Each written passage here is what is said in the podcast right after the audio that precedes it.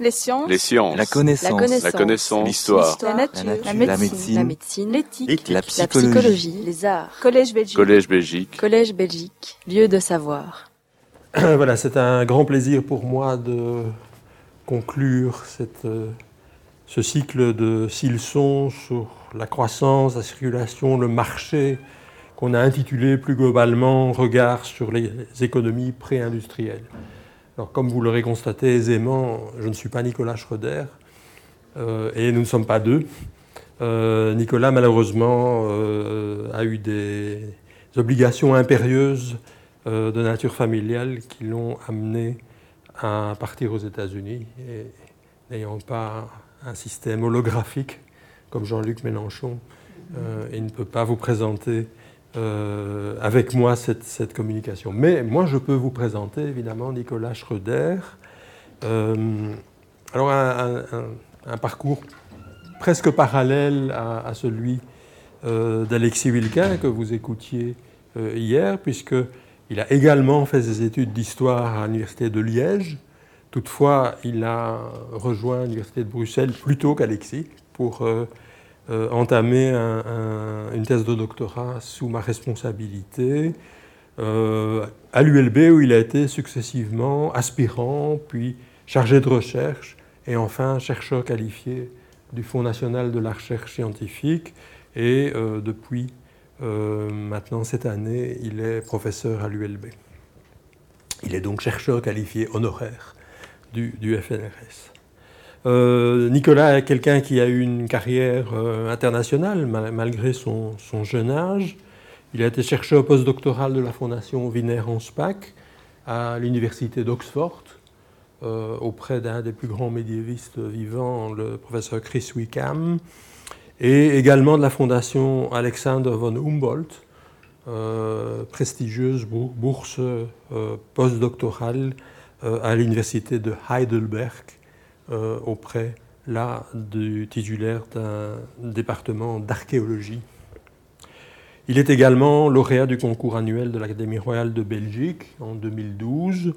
Euh, il a publié, tiré de sa thèse et couronné par l'Académie en 2015 aux éditions de l'Université de Bruxelles, Les hommes et la terre de Saint-Remacle, histoire sociale et économique de l'abbaye de Stavlo-Malmedy du 7e au 14e siècle.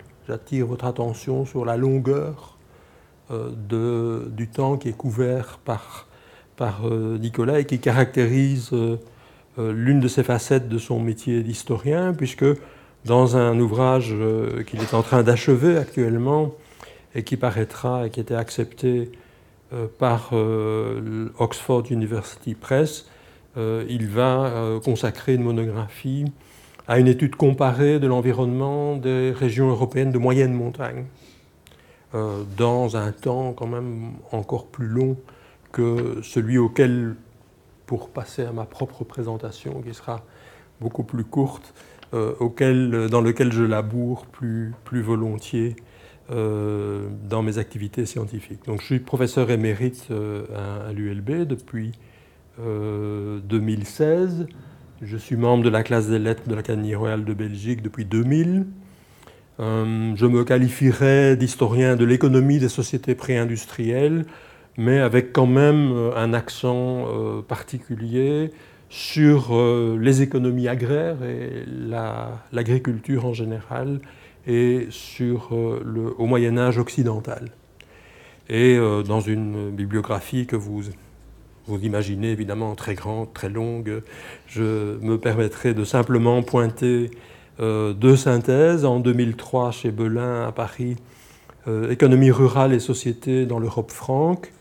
Et en 2006, à l'Académie rurale de Belgique, dans les mémoires de la classe des lettres, Puissant et misérable, système social et monde paysan dans l'Europe des francs. Enfin, euh, je fais un peu de publicité. Euh, en octobre 2019, je publierai un, gros livre, La nature et le roi, environnement, pouvoir et société à l'âge de Charlemagne. Je reste toujours dans mon, mon- ma sphère de confort, euh, qui paraîtra dans la, prestigieuse collection L'évolution de l'humanité chez Albin Michel. Alors, euh, le, sujet qui nous rassemble aujourd'hui. Observer, expliquer des débats sur les causes de la croissance médiévale, Nicolas et moi, on va vous le proposer en trois étapes et une conclusion. bien sûr, on va parler de cette notion de croissance économique. Hein, euh, on entend parler tous les jours du taux de croissance. On nous explique qu'une société dont le taux de croissance est 1,2 est une société qui va vers euh, le chômage, la catastrophe économique. Euh, donc nous, sommes, nous baignons dans la notion de croissance économique. On va, comme je l'avais dit hier, prendre un peu de distance. Et cette distance, on va la prendre en observant cette notion de croissance à partir des sociétés pré-industrielles. Dans un deuxième temps, ben, euh, je vais essayer de vous introduire dans la fabrique euh, de, l'histoire, comme j'aime cette expression. Euh, on va regarder comment on produit ou on essaye de produire des indices macroéconomiques en histoire antique et médiévale, et surtout, et peut-être essentiellement, euh, quels sont les problèmes de cohérence et de valeur, de validité de, ces différents indices macroéconomiques. Alors rien ne vaut évidemment pour euh, allier la théorie à la pratique, pour répondre à l'empirisme fondamental de l'historien, de regarder une petite étude de cas, très rapide. Euh, Nicolas et moi, on a choisi peut-être pas très courageusement, parce que ça aurait peut-être été plus passionnant de le faire pour le XIIIe ou le XIVe siècle, mais je pense qu'il aurait fallu un cycle pour... Euh, on, a choisi de mettre l'accent sur une problématique qui est beaucoup discutée pour le moment, qui a toujours été beaucoup discutée depuis Gibbon et, et la fin du XVIIIe siècle, la question de l'effondrement de Rome et de la transition entre l'Antiquité et le Moyen Âge, mais en gardant toujours à l'arrière-plan qu'est-ce qu'on peut produire comme jugement, quels sont les outils qu'on peut utiliser pour euh, aborder ces problématiques, et puis euh, on vous proposera des, des, conclusions. Alors, ce, voilà. ce problème de, la croissance euh, économique, pour un historien du, du Moyen Âge, alors il est à la fois dangereux et contre-intuitif. Alors pourquoi est-ce qu'il est contre-intuitif? C'est parce que euh, le mot croissance n'a pris son sens actuel, euh, collectif, de croissance économique que très tardivement, pratiquement au XXe siècle. Si vous regardez le dictionnaire de Littré en 1877, c'est toujours la croissance, c'est euh, une notion botanique qui décrit l'évolution d'un individu, d'un animal, d'un végétal, euh, d'un homme, euh, et précise d'ailleurs Littré, plutôt en hauteur qu'en largeur. On ne dira pas d'un obèse qu'il a connu une croissance harmonieuse dans son adolescence. Toutefois, et c'est un premier élément qui est intéressant du point de vue euh, de la compréhension qu'on peut avoir en tant qu'historien de la construction de la notion de croissance, la notion existe quand même. Et elle apparaît euh, au XVIIe siècle dans l'œuvre de quelqu'un qui, comme beaucoup de, comme Newton, comme d'autres de ses contemporains, est à la fois un mathématicien, un scientifique, un philosophe, Sir William Petty, euh, qui va utiliser le terme de growth, donc l'équivalent euh, anglais euh, de croissance, dans un essai tout à fait surprenant sur la croissance de la cité de la ville de Londres. Alors vous savez qu'une des caractéristiques de Londres au XVIIe siècle, c'est d'être déjà comme... Enfin, ça préfigure le Londres d'aujourd'hui. C'est une ville qui est extrêmement étendue, qui a très tôt englobé ses boroughs et ses faubourgs euh, industriels. C'est une ville qui a connu évidemment une catastrophe le 2 septembre, du 2 septembre au 6 septembre 1666, le grand incendie euh, de Londres, et qui au moment où Petit euh, écrit est en voie de reconstruction. Et Petit, mathématicien, calcule une espèce de loi géométrique dans laquelle il constate que si la croissance de la population de Londres va au rythme auquel il va au XVIIe siècle, si cette évolution se poursuit, dit-il, la ville couvrira le plus clair du territoire de l'Angleterre en 1840. Alors, euh, l'élément est évidemment à la fois amusant, mais aussi caractéristique de l'apparition, en même temps que la révolution scientifique au XVIIe siècle, de ce qu'on peut appeler l'économie politique. Euh, au travers, alors, euh, déjà de préfiguration euh, d'une approche globale de la richesse d'une nation. Hein, on est trois générations avant Adam Smith avec Gregory King, qui va, euh, au XVIIe siècle, faire une première estimation du montant et de la répartition des richesses en Angleterre. Au niveau des pouvoirs publics, des préoccupations, alors on les appellerait évidemment à tort, il faut attendre Ketley, statistiques, euh, des préoccupations qui vont vers la connaissance euh, de la population euh, des, différents États. C'est top secret. Euh, en Suisse, on exécute encore un pasteur à la fin du XVIIIe siècle parce qu'il a révélé les chiffres de population des cantons et que ça donne des indications sur la taille de l'armée. mais vous voyez que très tôt, XVIe siècle, et puis pour la première fois euh, en Suède, avec la levée du secret statistique, on a des recensements complets de la population. si j'attire l'attention sur ce point-là, en particulier euh, à ce stade de, l'exposé, c'est que vous imaginez bien qu'on va parler de PIB, on va parler de taux de croissance, mais évidemment qu'on va parler de taux de croissance per capita, par tête, et que pour calculer un taux de croissance per capita, ben, il est indispensable de connaître euh, le diviseur et donc de connaître la population qui est euh, englobée. Alors, vous voyez, Gregory King, c'est vraiment un, personnage euh, très, très, très, très passionnant. Alors, l'intérêt de, ce tableau qui est tiré du livre de, Gregory King de 1688 ne porte pas tellement sur l'exactitude euh, scientifiques de ces chiffres. Ces chiffres sont évidemment, euh, sont évidemment discutés par les historiens de l'économie, les démographes anglais, mais sur la modélisation que fait Gregory King et euh, sa volonté d'à la fois calculer des parts de revenus et d'estimer des nombres de familles, puisque derrière la pensée de Gregory King, il y a déjà l'idée du ménage en tant que euh, éléments de production euh, économique. Et au passage, évidemment, on aperçoit une première caractéristique des économies préindustrielles, sur laquelle je serai amené à, revenir également, on aperçoit la question de la distribution des, richesses. Hein, on est là euh, dans une distribution euh, hein, si on fait allusion à Pareto, euh, des richesses avec une très grande inégalité qui est caractéristique de ces sociétés qu'on cherche à mesurer en parlant de, euh, produits euh, intérieurs bruts. Alors, voilà.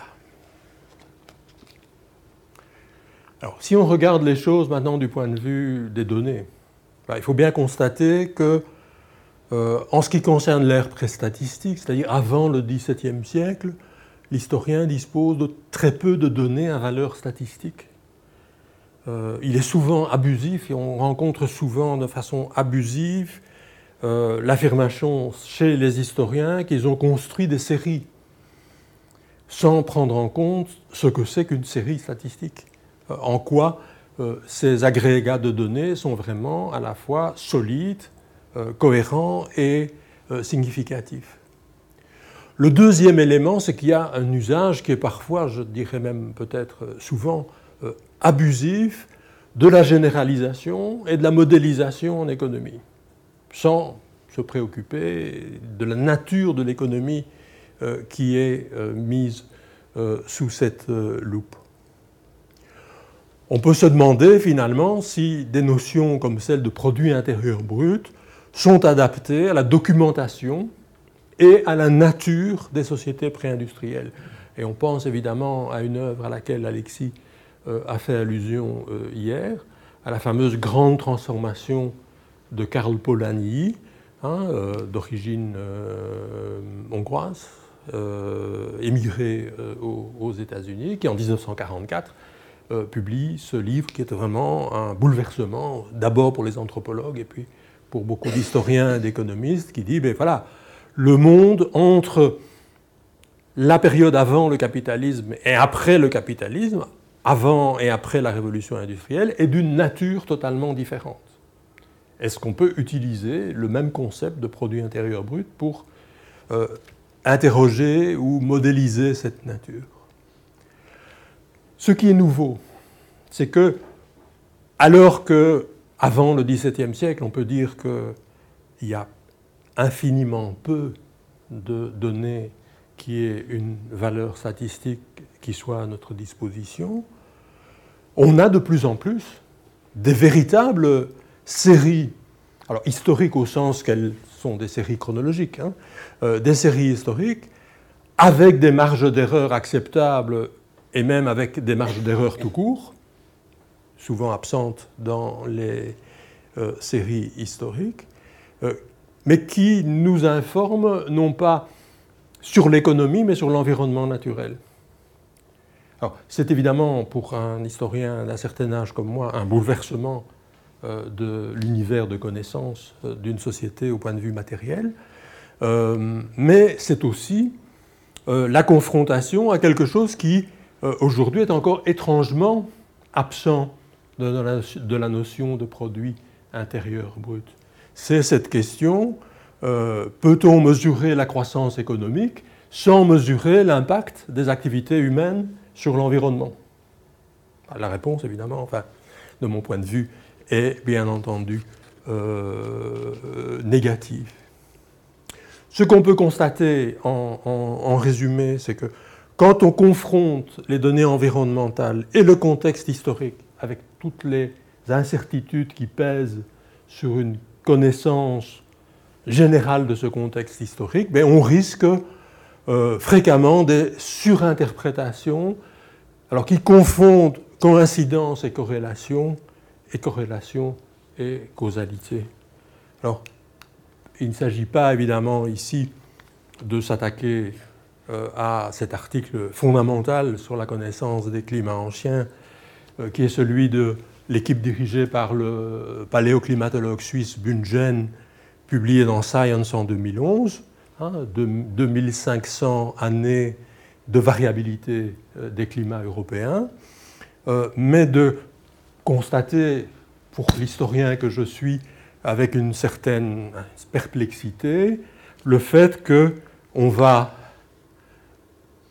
mettre en vert euh, la fin de l'âge du fer, euh, l'Empire romain, la période médiévale, et puis en gris et même en noir, comme s'il y avait une explosion de fumée et de pollution à ce moment-là, euh, la période des migrations, la conquête romaine, l'expansion celtique, la grande famine et la peste noire, la guerre de 30 ans, ou les migrations modernes de l'époque moderne. Par exemple, euh, on pourrait, si on voulait ajouter, euh, mettre ici la révolution scientifique, euh, l'âge d'or des Provinces-Unies, hein, avec ses canaux et ses étangs gelés. Qu'est-ce que finalement ce type de juxtaposition apporte en matière de démarche scientifique Et une des choses qui est assez perturbante pour l'historien professionnel à la lecture de ce type de publication collective, c'est que... Euh, oula. Excusez-moi, je répare. À, propos de ce type de publication collective, c'est que bien souvent, la narration historique est appelée au secours, appelée au secours d'un discours qui est un discours politique. C'est sympathique, Bungen dit attention, quand le climat, quand le changement climatique a été négatif, il s'est passé des catastrophes.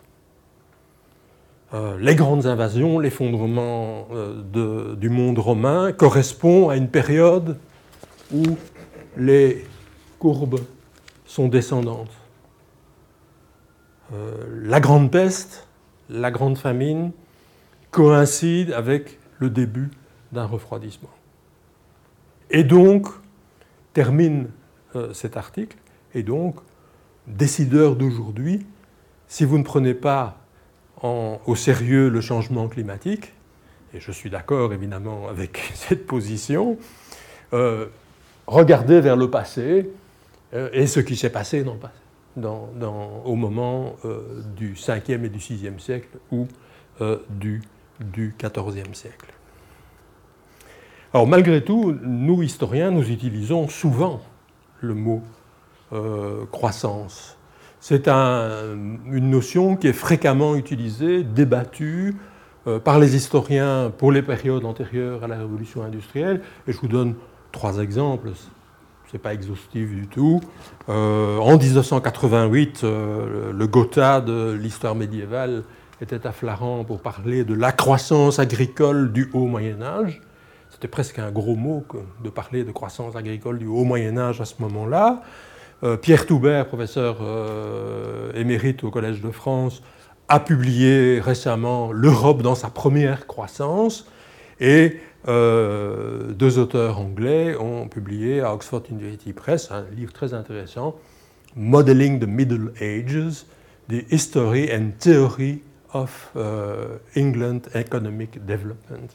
le mot croissance n'y est pas, on, est sur le développement, mais on est quand même dans des euh, préoccupations relativement proches.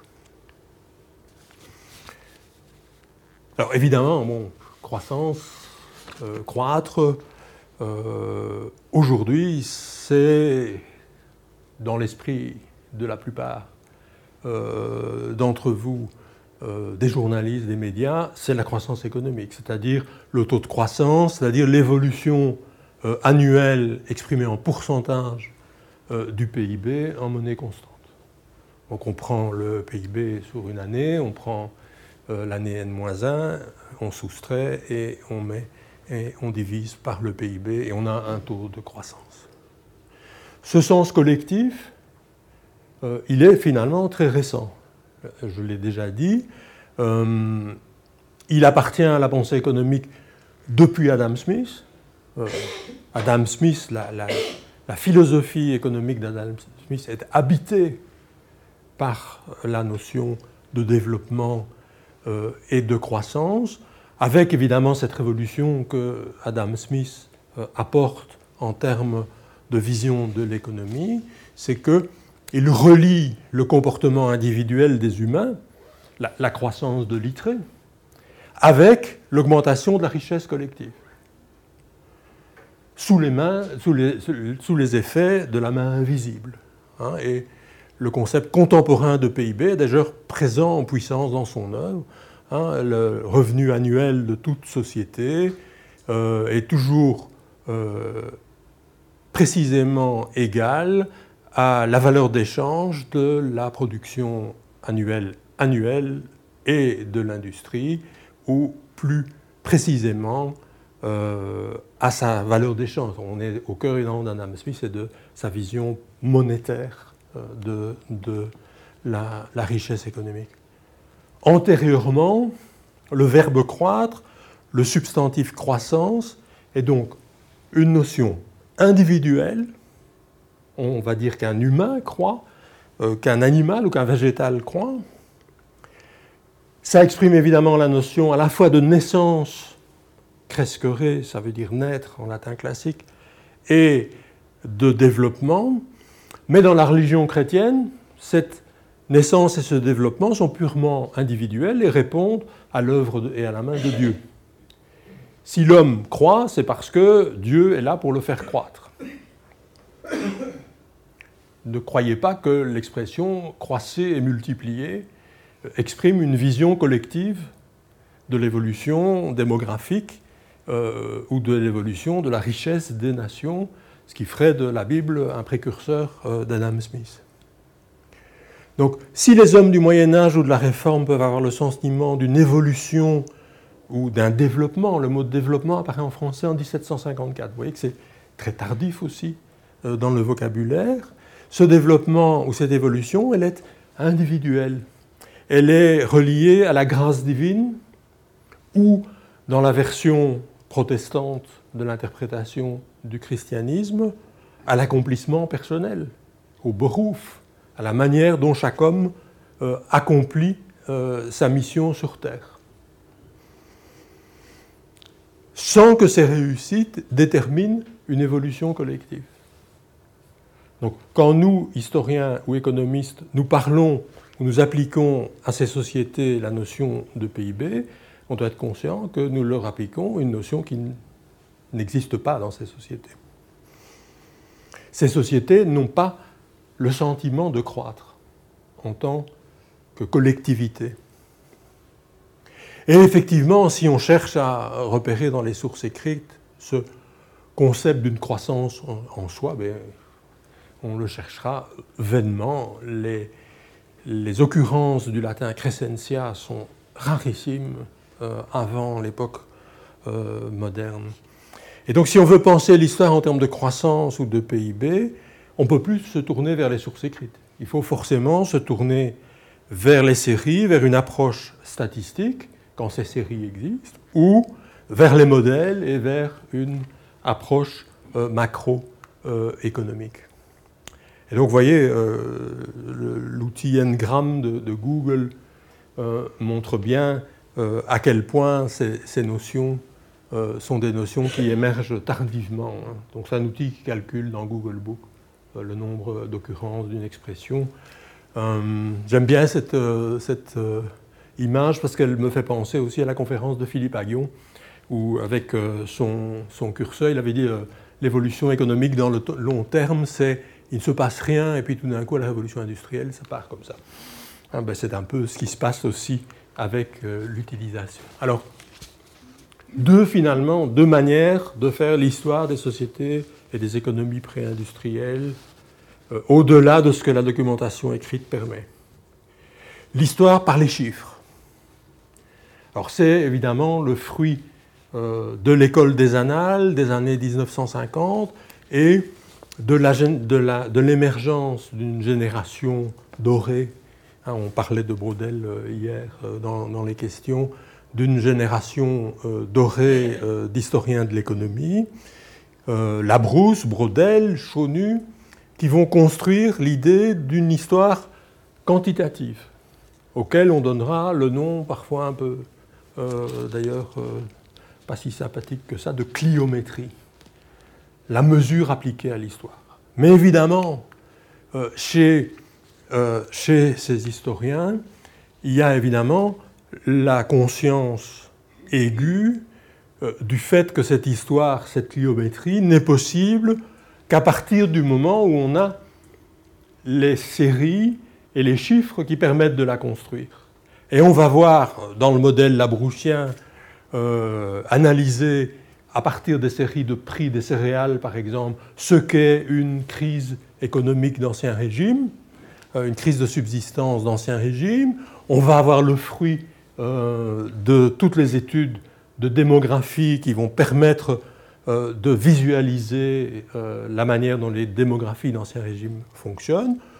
Là, on a affaire à des données directes qui sont exploités par l'historien, mais on va aussi euh, voir apparaître des proxys, comme ici euh, cette évolution des testaments à Bologne en 1348, qui évidemment est détournée, 1348, ben, pour vous montrer euh, ben, que le, pic de l'épidémie de la peste noire détruit une partie importante de la bourgeoisie bolognaise à la fois donc des séries, des proxys. Alors, avec les macroéconomistes, on n'est pas du tout dans cette approche-là. Alors, Nicolas et moi, on a décidé, Nicolas et moi, on a décidé, paix à son âme, de nous concentrer sur euh, un des plus célèbres de ces macroéconomistes, euh, l'anglo-saxon Angus Madison, qui est mort en, 2010, euh, pour euh, à la fois l'importance, la popularité euh, de son œuvre parmi notamment les économistes, mais aussi par le fait que l'œuvre de Madison est poursuivie aujourd'hui à l'université de Groningen par un modèle, par une équipe de recherche qui a un projet de prolongation. Et donc Madison est un bon, un bon exemple à utiliser. Et donc vous voyez que sur ce, site qui est dédié à l'œuvre de Madison, on vous présente ben, ce qui est typique d'une modélisation macroéconomique, hein, une évolution. Alors elle a l'avantage d'ailleurs d'être une pure échelle euh, euh, historique, hein, elle n'est même pas logarithmique, euh, qui, qui, évoque cette fameuse courbe de Philippe Aguillon. Hein.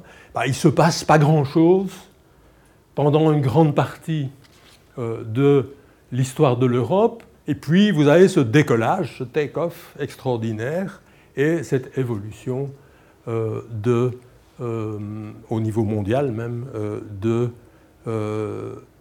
du PIB per capita sur, sur 2000 ans. C'est évidemment très impressionnant, très parlant.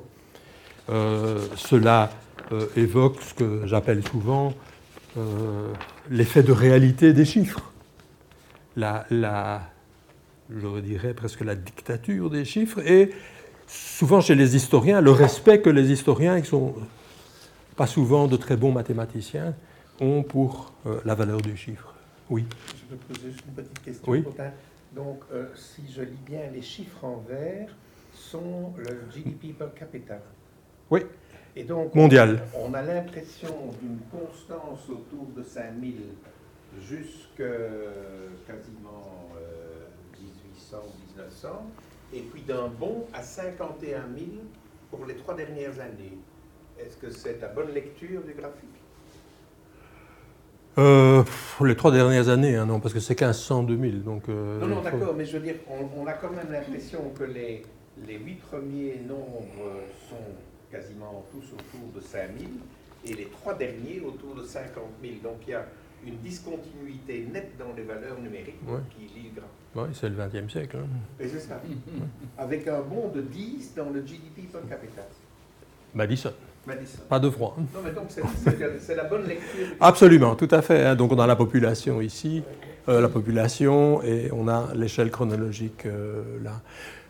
Regardez les grisés, cette habitude des économistes de mettre du contexte historique. Bon, et là, bon, euh, Fall of Rome, évidemment. Leif Erikson met mes pieds à terre aux États, enfin, en Amérique du Nord. Euh, la peste noire. Colomb découvre l'Amérique du Nord, disent-ils. c'est quand même un peu l'Amérique centrale. et la révolution industrielle. Bon, peut-être que c'est simplement pour faire beau, hein. euh, c'est une, possibilité. Alors, comment est-ce qu'on va construire Ça répond en partie euh, à tes questions. Comment est-ce qu'on va construire euh, ces modèles macroéconomiques? On va partir, parce que c'est pratiquement les seules données qui sont disponibles et que les modélisateurs mangent les données, on va partir de la consommation individuelle alimentaire et non alimentaire par comparaison à des cas documentés dans l'ère statistique. Donc on va dire, bah, on ne sait pas très bien, on a des chiffres pour Rome, voilà comment ça se passait dans l'Inde en 1920, ça doit être la même chose parce que, bon, on est dans une colonie euh, impériale euh, et ainsi de suite. On va euh, évidemment passer par une valorisation monétaire, parce que sinon on n'a pas de point commun. Et on ne peut pas faire une évolution du PIB si on n'a pas de point commun. Et on va utiliser le dollar international Jiri euh, Kamis, euh, donc un chercheur irlandais, un chercheur palestinien, qui, euh, pour la FAO, ont mis au point un système qui en fait permet, alors qu'auparavant on était influencé par les taux de change, d'avoir une sorte de dollar constant en pouvoir d'achat. Donc un point de comparaison. Une fois qu'on aura euh, estimé la consommation, on va estimer la part des dépenses publiques. On va estimer la population. Alors évidemment, on n'a pas de, données démographiques. Hein. Euh, il n'y a pas de registres paroissiaux. oui, on peut évidemment chercher chez Hérodote ou, ou, chez tite éventuellement des chiffres, mais on sait ce que les chiffres valent à cette époque. On va le faire sur la base des densités de peuplement. Donc on va chercher à estimer la densité de peuplement et on va multiplier le nombre de kilomètres carrés par le nombre de personnes au kilomètre carré.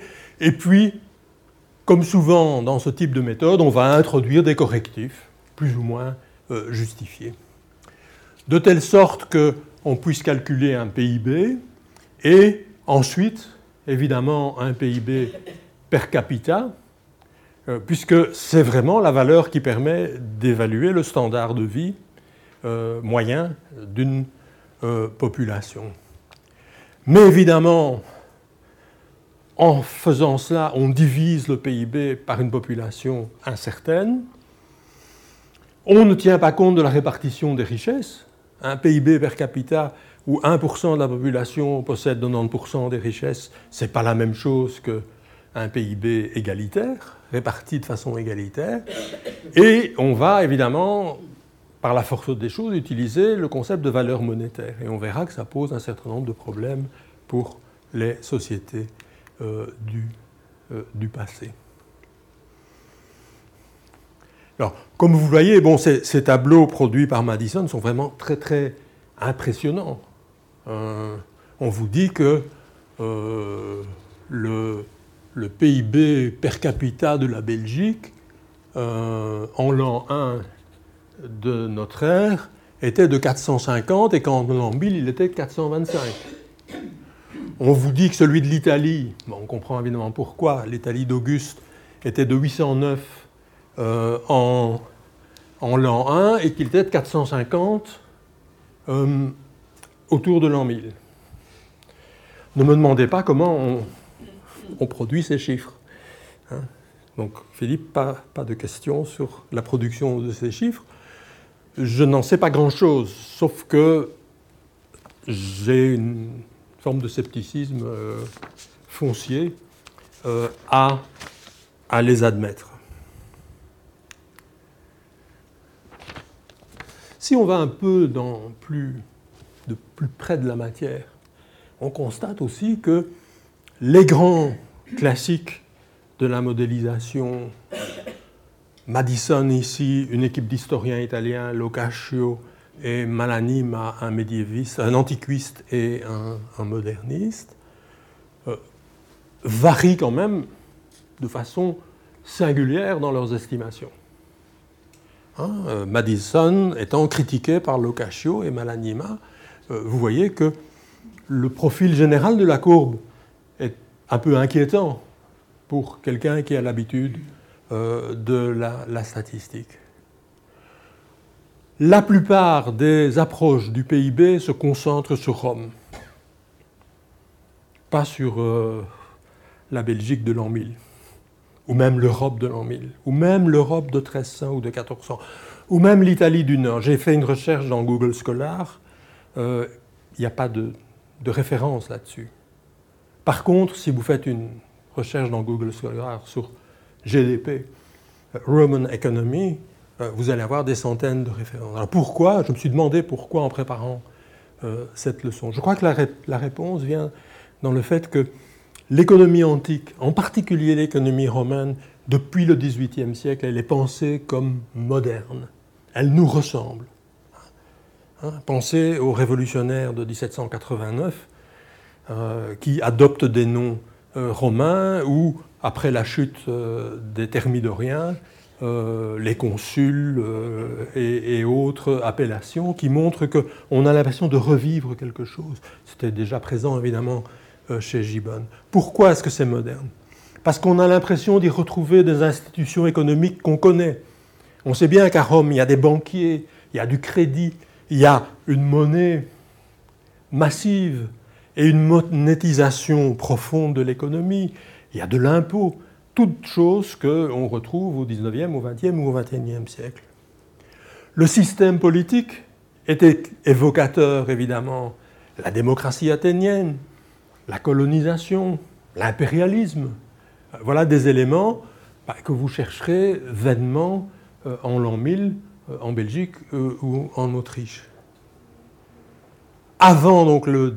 Euh, je sais pas pourquoi j'ai écrit avant le XVIIe siècle, non, non, non, euh, avant le, le XXe siècle. Donc la plupart des, reconstitutions et des approches macroéconomiques de l'économie romaine, elles sont euh, basées sur l'économie romaine. Le, tournant, on va le voir dans un instant, euh, c'est Moses Finlay euh, et la thèse primitiviste qui dit, en gros, derrière ces mots, il y a des choses qui ne ressemblent pas du tout à ce que nous entendons par banque, par crédit, par monnaie, par monétisation, par démocratie, etc. Euh, etc.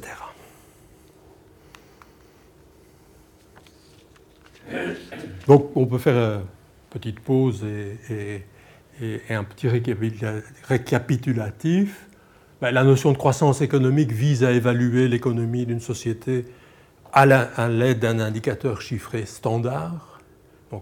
Il s'agit forcément d'une perspective qui est unidimensionnelle et linéaire sur l'économie. On pourrait penser, mais je me méfie parfois du simplement glissement de mots comme une solution au problème épistémologique, que la notion de développement ou de progrès économique serait plus fin et plus proche des réalités euh, antiques ou médiévales. Le premier, parce qu'il permet de tenir compte de dimensions multiples, voire contradictoires. Hein, un développement peut être positif ou négatif, ce qu'une croissance euh, n'est certainement pas. Euh, et le second, mais c'est aussi évidemment un danger parce qu'il euh, comprend une dimension d'ordre moral. Hein, le progrès, c'est quelque chose qui est énormément chargé à la fois d'affectivité et, de morale. il est incontestable que, que ce soit au travers de la cléométrie euh, ou euh, de la macroéconomie, euh, ces notions de croissance ont acquis un droit de cité en histoire aujourd'hui. Dans ce contexte, ben, l'approche macroéconomique, ben, il faut bien reconnaître qu'elle est intéressante parce que c'est un outil comparatif puissant qui permet de comparer à des valeurs qui sont des valeurs d'aujourd'hui, donc il y a un effet d'actualisation mais évidemment, euh, on peut se poser la question, euh, si on a un effet de révélation, dans quelle mesure on n'a pas aussi un effet de mystification en appliquant des modèles qui sont euh, inapplicables.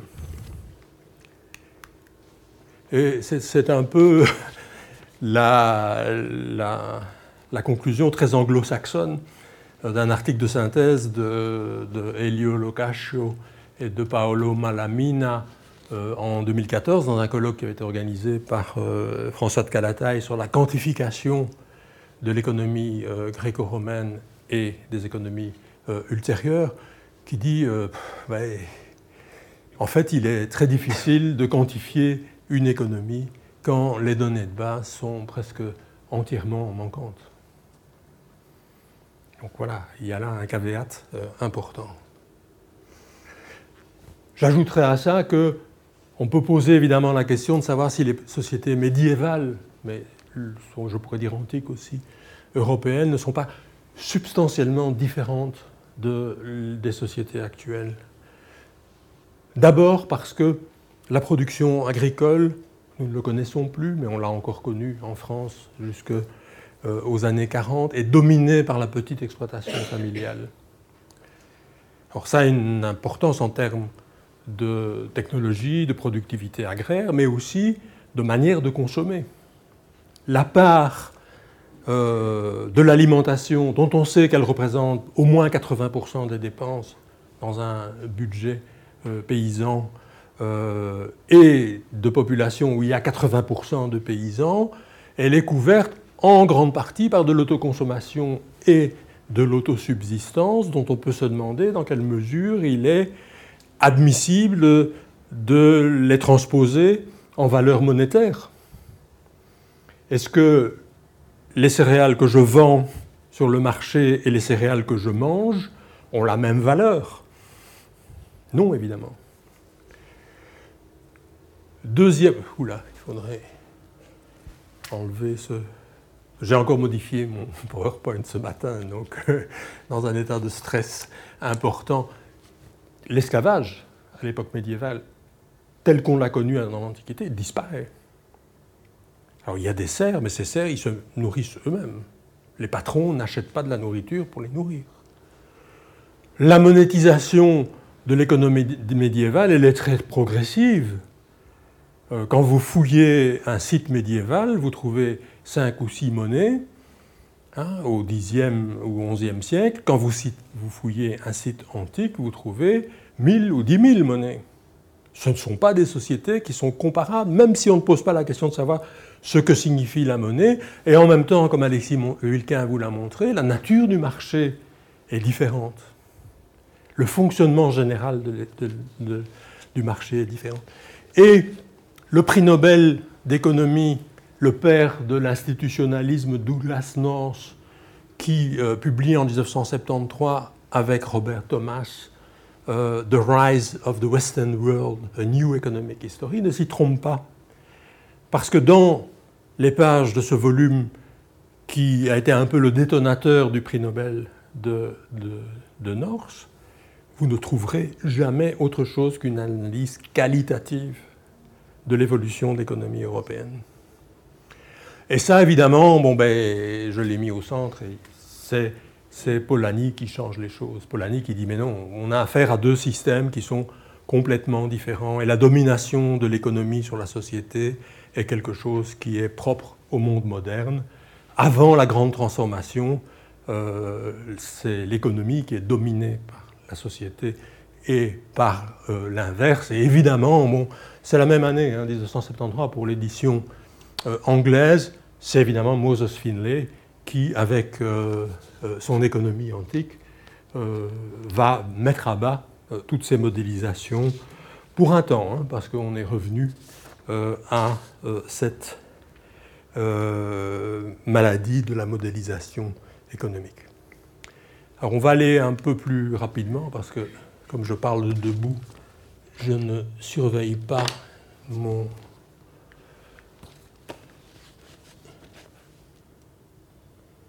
et en plus je continue. Voilà.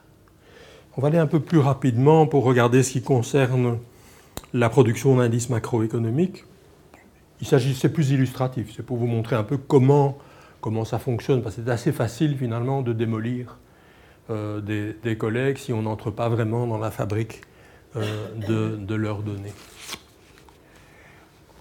Donc on reprend euh, comme base de départ Angus Madison, contour de l'économie mondiale de 1 à 2030, donc un, livre récent paru à Oxford 2007, faisant vraiment autorité, autorité chez les meilleurs auteurs, puisque en ayant consulté euh, le, cours de cette année de Thomas Piketty.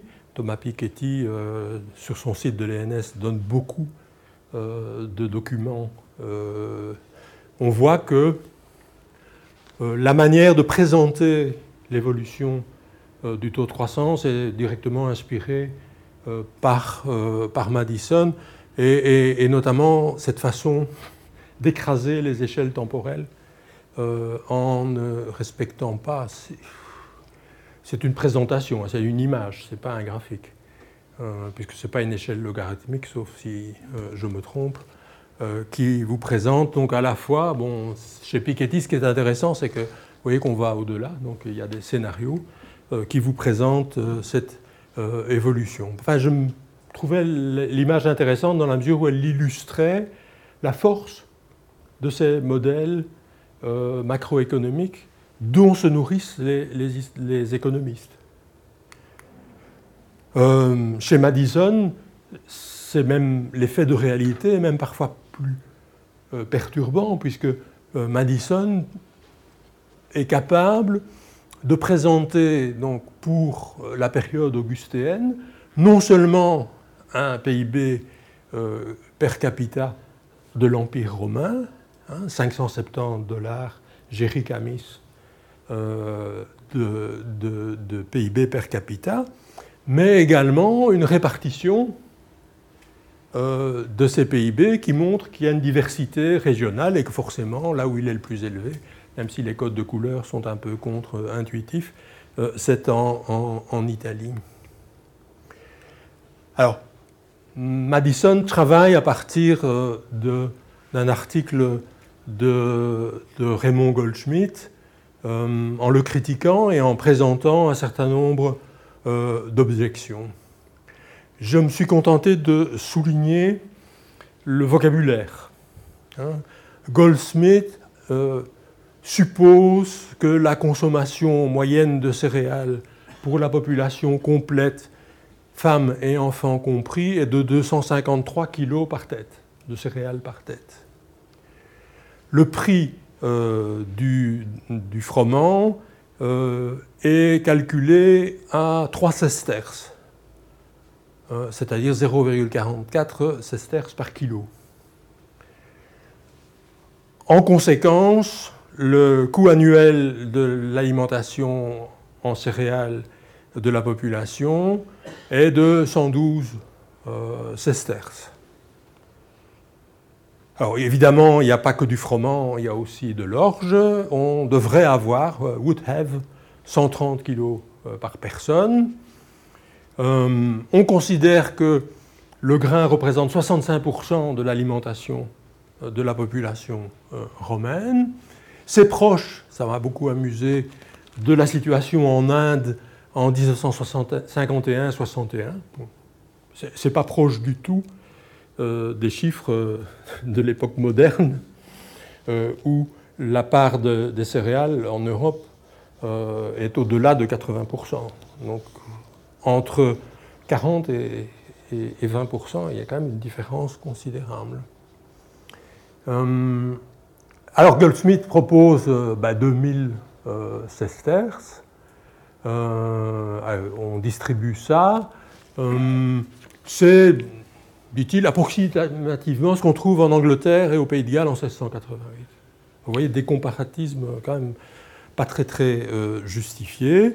Et il suggère que euh, la part de la consommation du gouvernement romain est de 5% du PIB euh, et il attribue moins de 3% euh, à l'investissement. vous voyez qu'il fait la construction, enfin il suit la construction économique de Goldsmith et il va dire ben moi je vais modifier. Alors j'ai modifié sur deux choses, il a raison. Hein. D'abord sur la part de la consommation du gouvernement. Euh, si vous savez que l'armée romaine euh, compte 500 000 personnes, euh, c'est-à-dire pratiquement la population de Rome, qu'il y a une concentration à Rome de population extraordinaire par rapport aux autres situations, on peut bien penser que la part de la consommation qui est liée au gouvernement est infiniment plus importante que celle que Goldsmith a euh, estimé.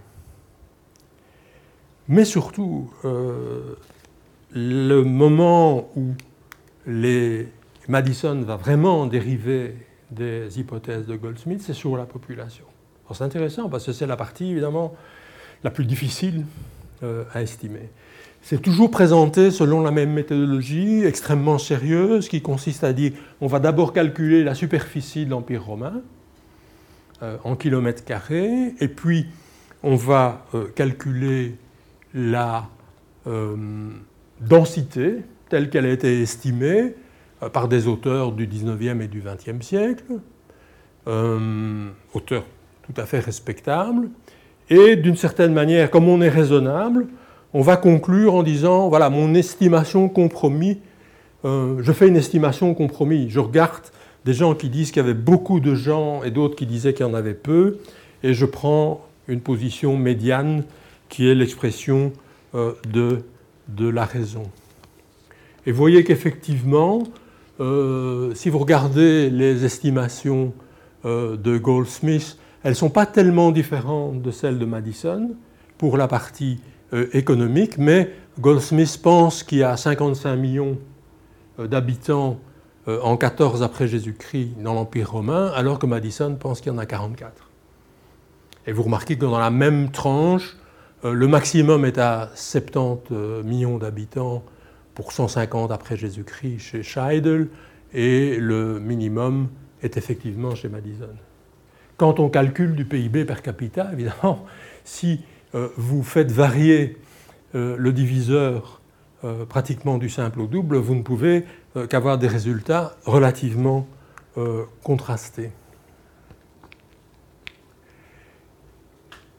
Et donc, bon, ces estimations, de mon point de vue, restent essentiellement hypothétiques et problématiques. D'autant que quand, chez Scheidel par exemple, quand elles sont projetées alors en termes de structure de la société, elles s'appliquent à des sociétés extrêmement inégalitaires. Je pense d'ailleurs que les estimations de Scheidel ne correspondent pas euh, à la pauvreté massive d'une partie de la population romaine, surtout en dehors euh, de, Rome et, de ses citoyens. Euh, je vous ai montré ici en dessous l'estimation de de Gregory King pour vous montrer à la fois bah, la répartition idéale, la situation en Angleterre en 62 et euh, la manière dont Gregory King avait pu, avait pu penser.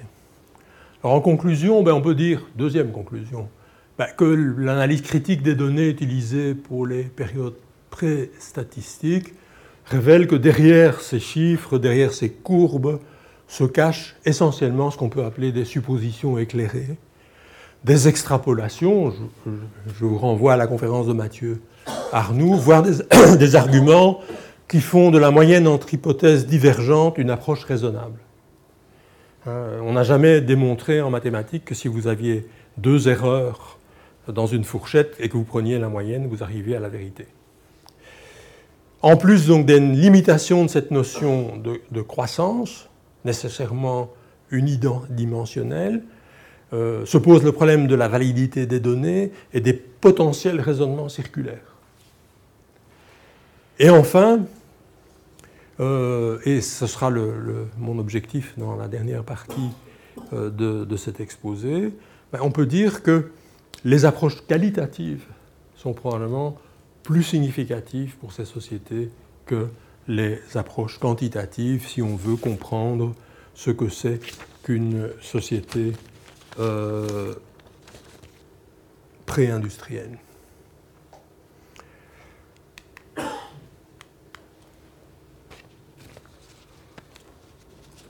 L'exemple que j'ai choisi, je l'ai choisi parce qu'il est extrêmement chargé de signification dans la culture européenne. Depuis Gibbon, euh, la chute de l'Empire romain, c'est l'acte primordial euh, du renversement de la civilisation et du passage à la barbarie, du passage de la culture, de l'état de, culture à l'état de nature et à la sauvagerie. C'est une grille de lecture qui, depuis Gibbon, a servi finalement aux Occidentaux à penser leur relation à eux-mêmes et au monde. Hein.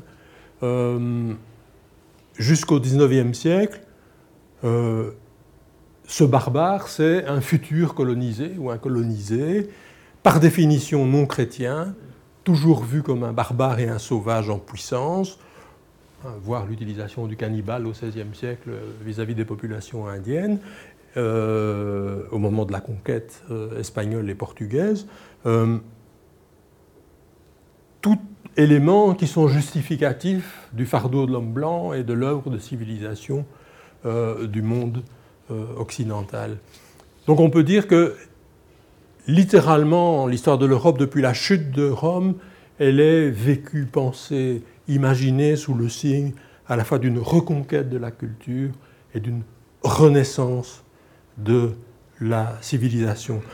Un élément qui est encore aggravé euh, par, dès la Renaissance, mais après plus tard, euh, au XVIIIe siècle et au début du XIXe siècle, avant le romantisme, par le fait que le Moyen Âge leur apparaît comme euh, l'épreuve en miroir, le miroir déformant de cette société euh, romaine. Alors évidemment, toutes ces explications de cet effondrement sont nourries par le présent. Le présent de Gibbon, le présent des économistes du XIXe siècle, et le présent du XXIe siècle. j'en veux pour preuve ce titre de la revue américaine The Atlantic. Hein. la chute de Rome est écrite dans la glace arctique. Hmm. Et vous avez ici un graphique qui vous montre la pollution par le plomb et les transferts glaciaires euh, dans la période du, Haut Moyen Âge. La vraie raison pour la chute de Rome, dans le spectateur, le changement climatique.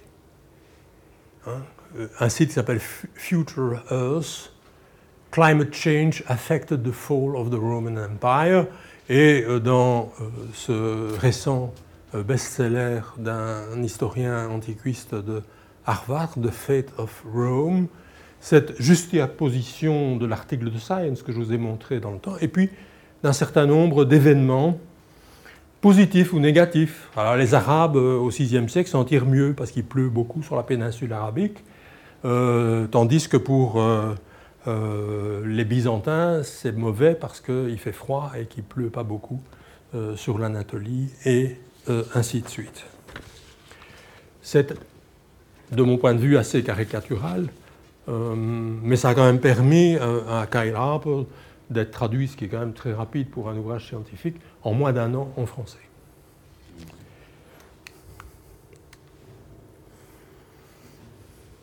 Comment est-ce que ces approches sont vues du point de vue macroéconomique? On ralentit un petit peu ici. Euh, c'est la traduction de ce que dit Madison. Les principaux changements entre le 1er et le 10e siècle en Europe occidentale furent l'effondrement de l'Empire romain, une entité politique cohésive à large échelle qui ne fut jamais restaurée, et son remplacement par un régime politique fragmenté, fragile et instable. Une chute des revenus per capita, la disparition de la civilisation urbaine et la prédominance de communautés rurales autosuffisantes, relativement isolées et ignorantes, où une élite féodale prélevait un revenu en nature d'une paysannerie servile, la quasi-disparition des liens d'échange entre l'Europe occidentale l'Afrique du Nord et l'Asie. Madison, 2007. Chez Madison, on peut dire que le discours sous-jacent, bah, l'historien du Moyen Âge le reconnaît assez bien, mais sous une forme beaucoup moins euh, raffinée que celle euh, d'Henri Pirenne, bah, c'est le Mahomet Charlemagne, hein, construit par Henri Pirenne jusqu'à sa mort, publié en 1937, euh, un régime politique fragmenté, fragile et instable, dit Madison, la chute des revenus per capita, la disparition de la civilisation urbaine, des communautés rurales autosuffisantes, euh, les communautés ignorantes, la paysannerie servile.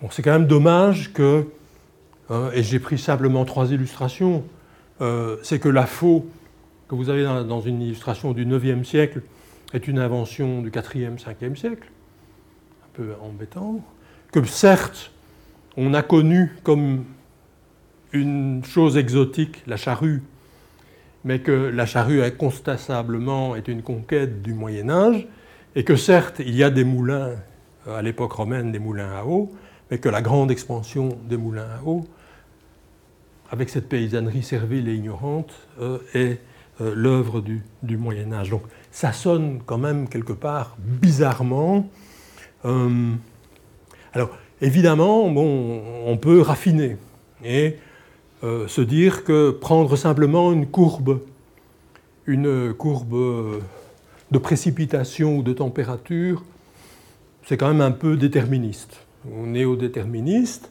Euh, voilà ici le livre de Brooke, Climate Change and the Course of Global History, qui vous propose toute une série alors, de courbes euh, paléoclimatique, démographique, euh, économique, et notamment, j'en prends une simplement, euh, ici entourée en rouge, l'évolution des trouvailles d'épaves.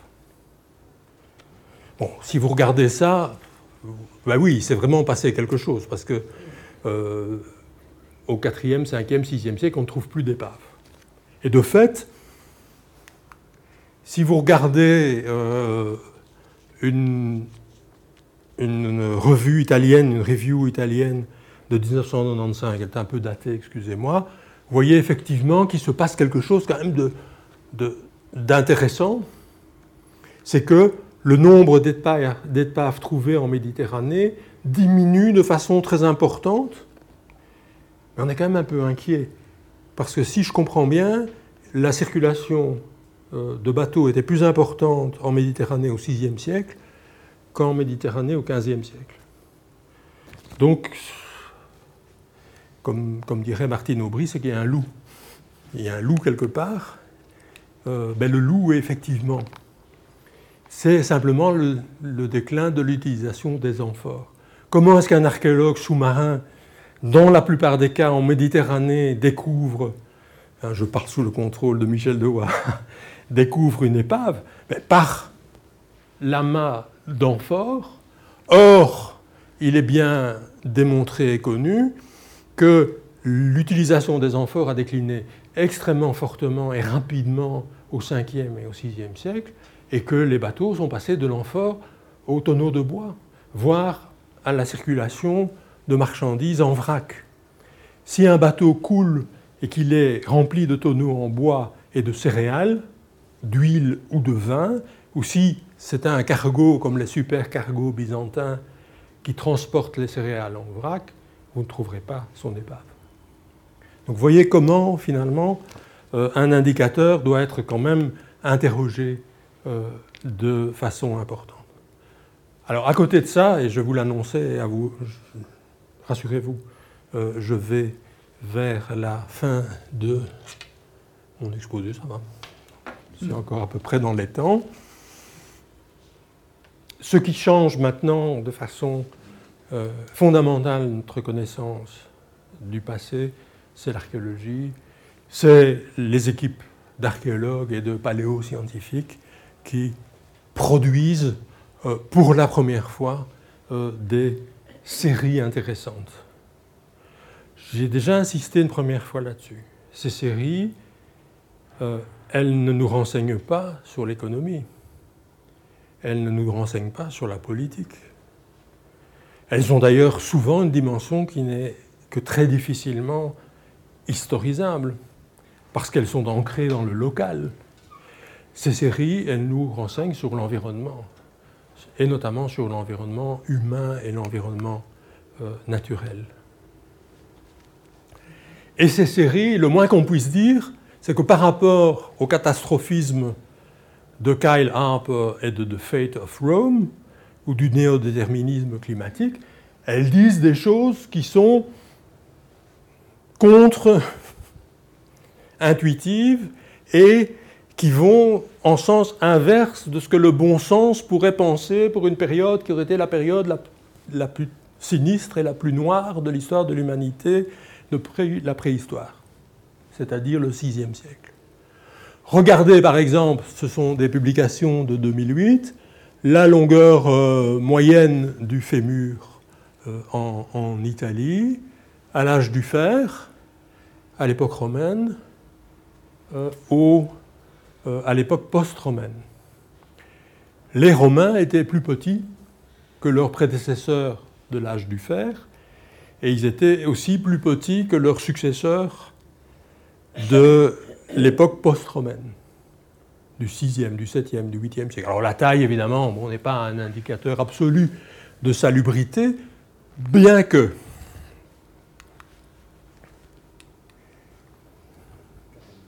tu veux, tu veux contester, je n'arrive plus à bouger. regardez, euh, ils étaient de toute façon tous petits, hein, on est bien d'accord. Euh, regardez euh, cette magnifique représentation euh, qui est, je crois, de Philippe euh, Marinval, la taille au garrot des bovins.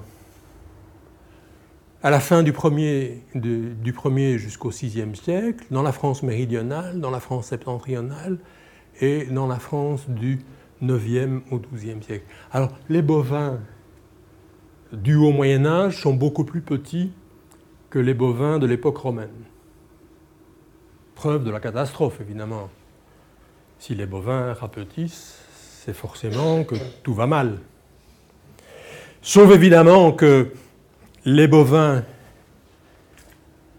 de cette taille-là sont en grande partie élevés pour la boucherie et que les bovins de cette taille-là sont en grande partie élevés pour leur force de traction et que ceux-là sont plus robustes et plus faciles à utiliser avec une charrue que ceux-là qui sont d'une certaine manière euh, beaucoup euh, trop, grands.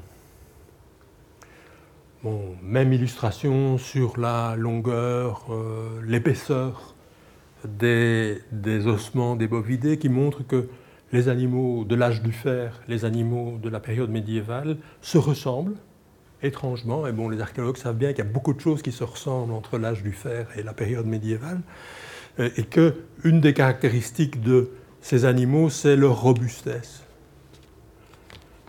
Et même si on va plus loin, on assiste euh, à des évolutions qui sont contradictoires.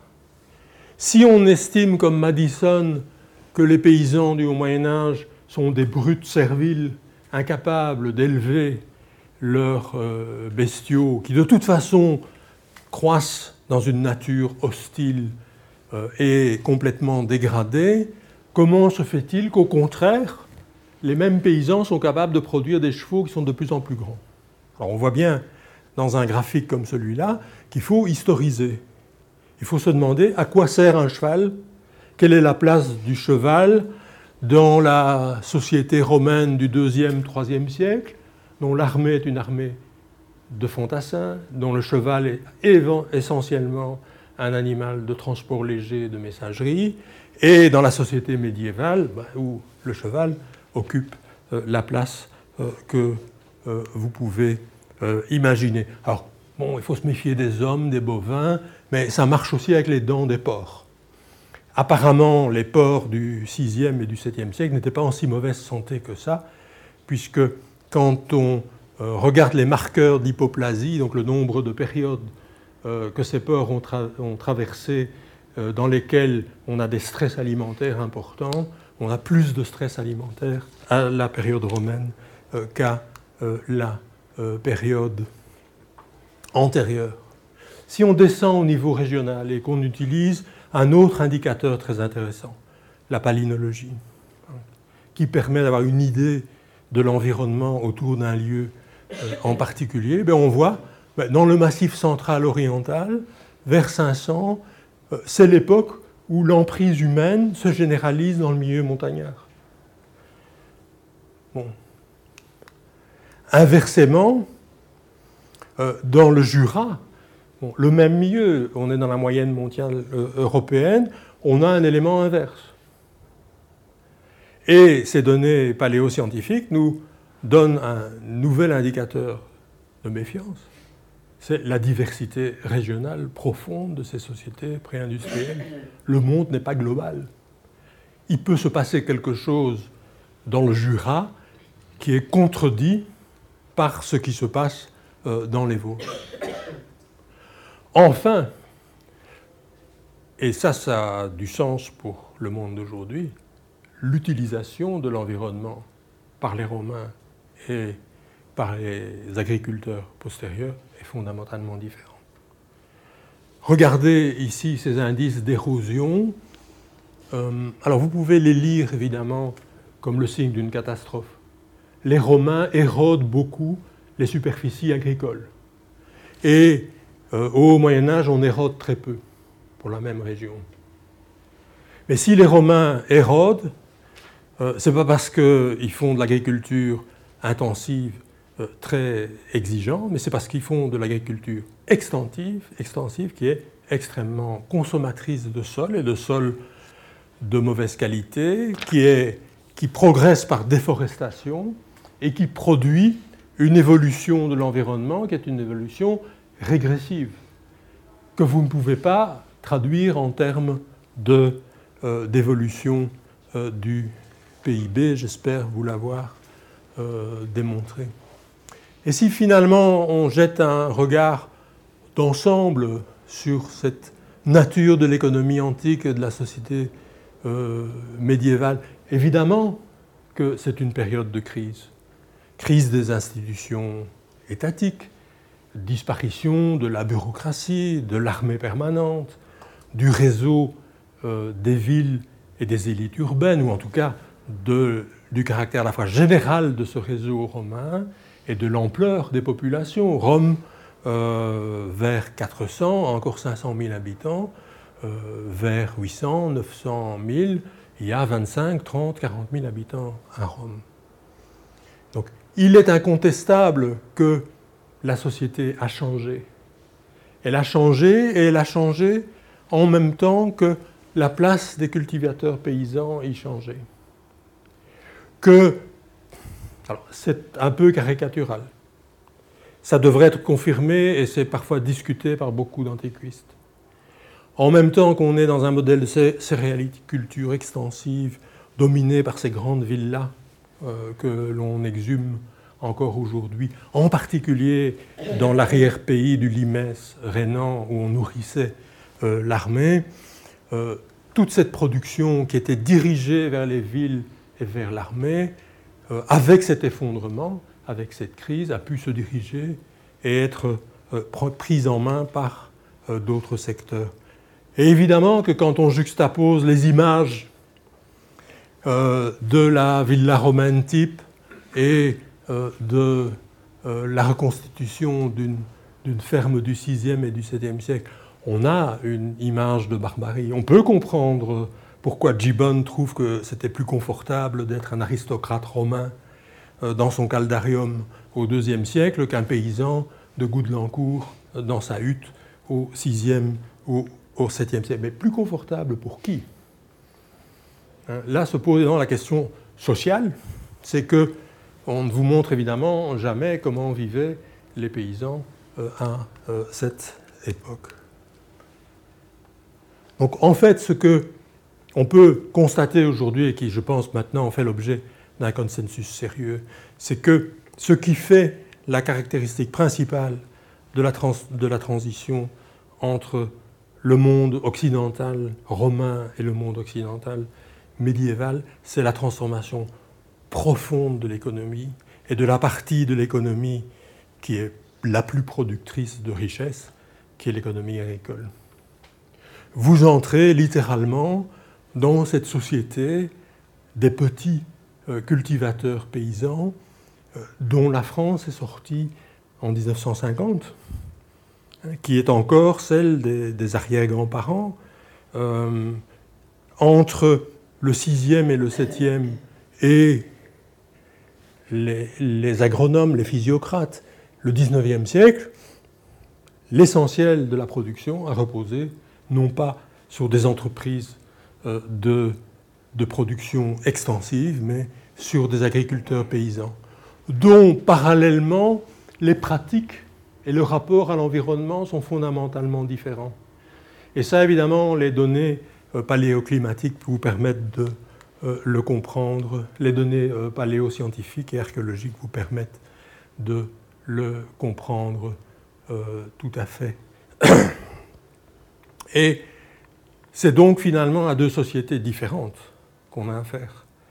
Deux sociétés dont je pense qu'elles ne sont pas réductibles à un PIB ou à un PIB euh, per capita, euh, sauf à produire des courbes planes euh, et à vous dire que rien n'a changé entre le début de l'Antiquité et la veille du XVIIIe siècle.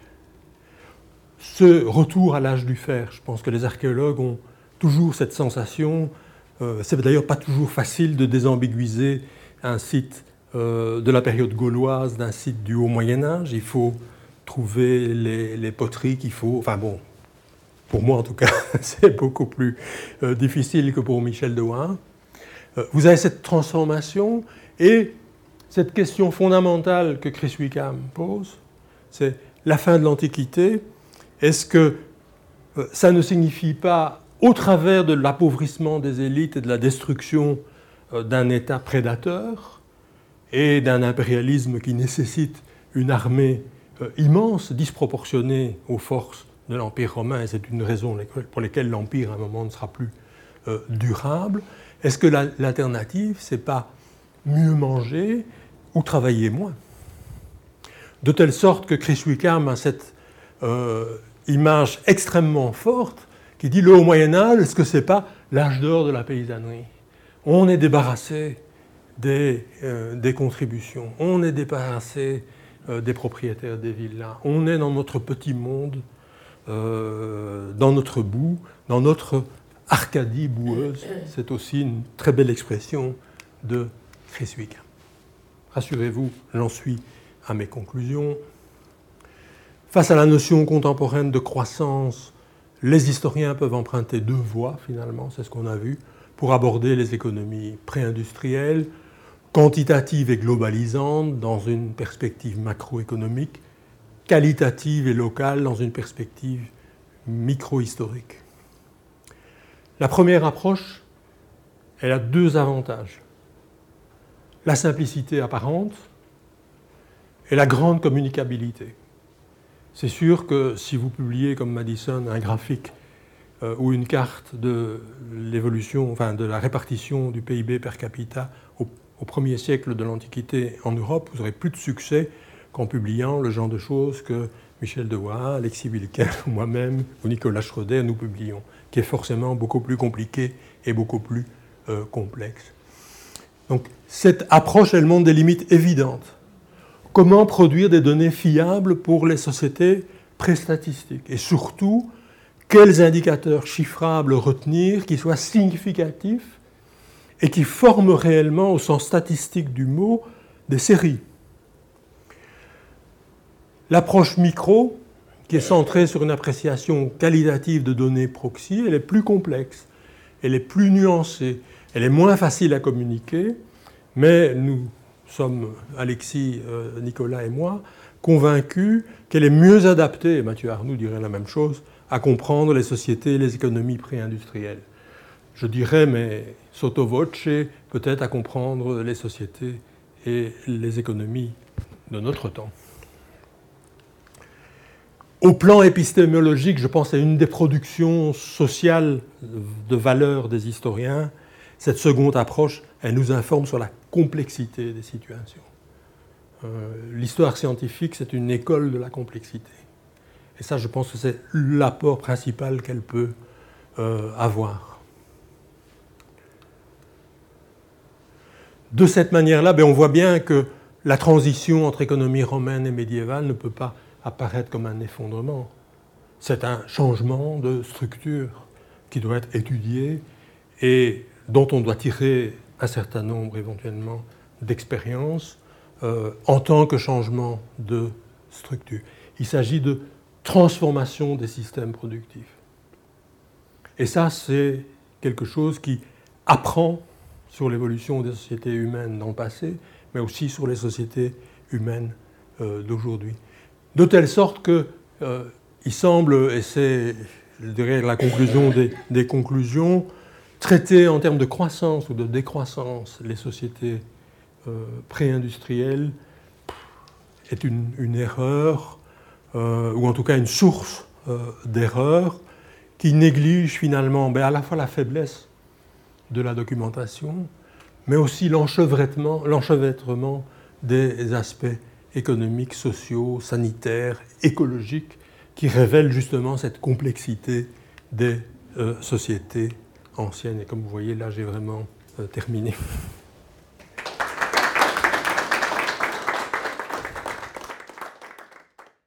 Les sciences. Les sciences. La connaissance. La connaissance. L'histoire. La, nature. La, médecine. La médecine. L'éthique. La, psychologie. Les arts. Collège Belgique. Collège Belgique. Collège Belgique. Lieu de savoir.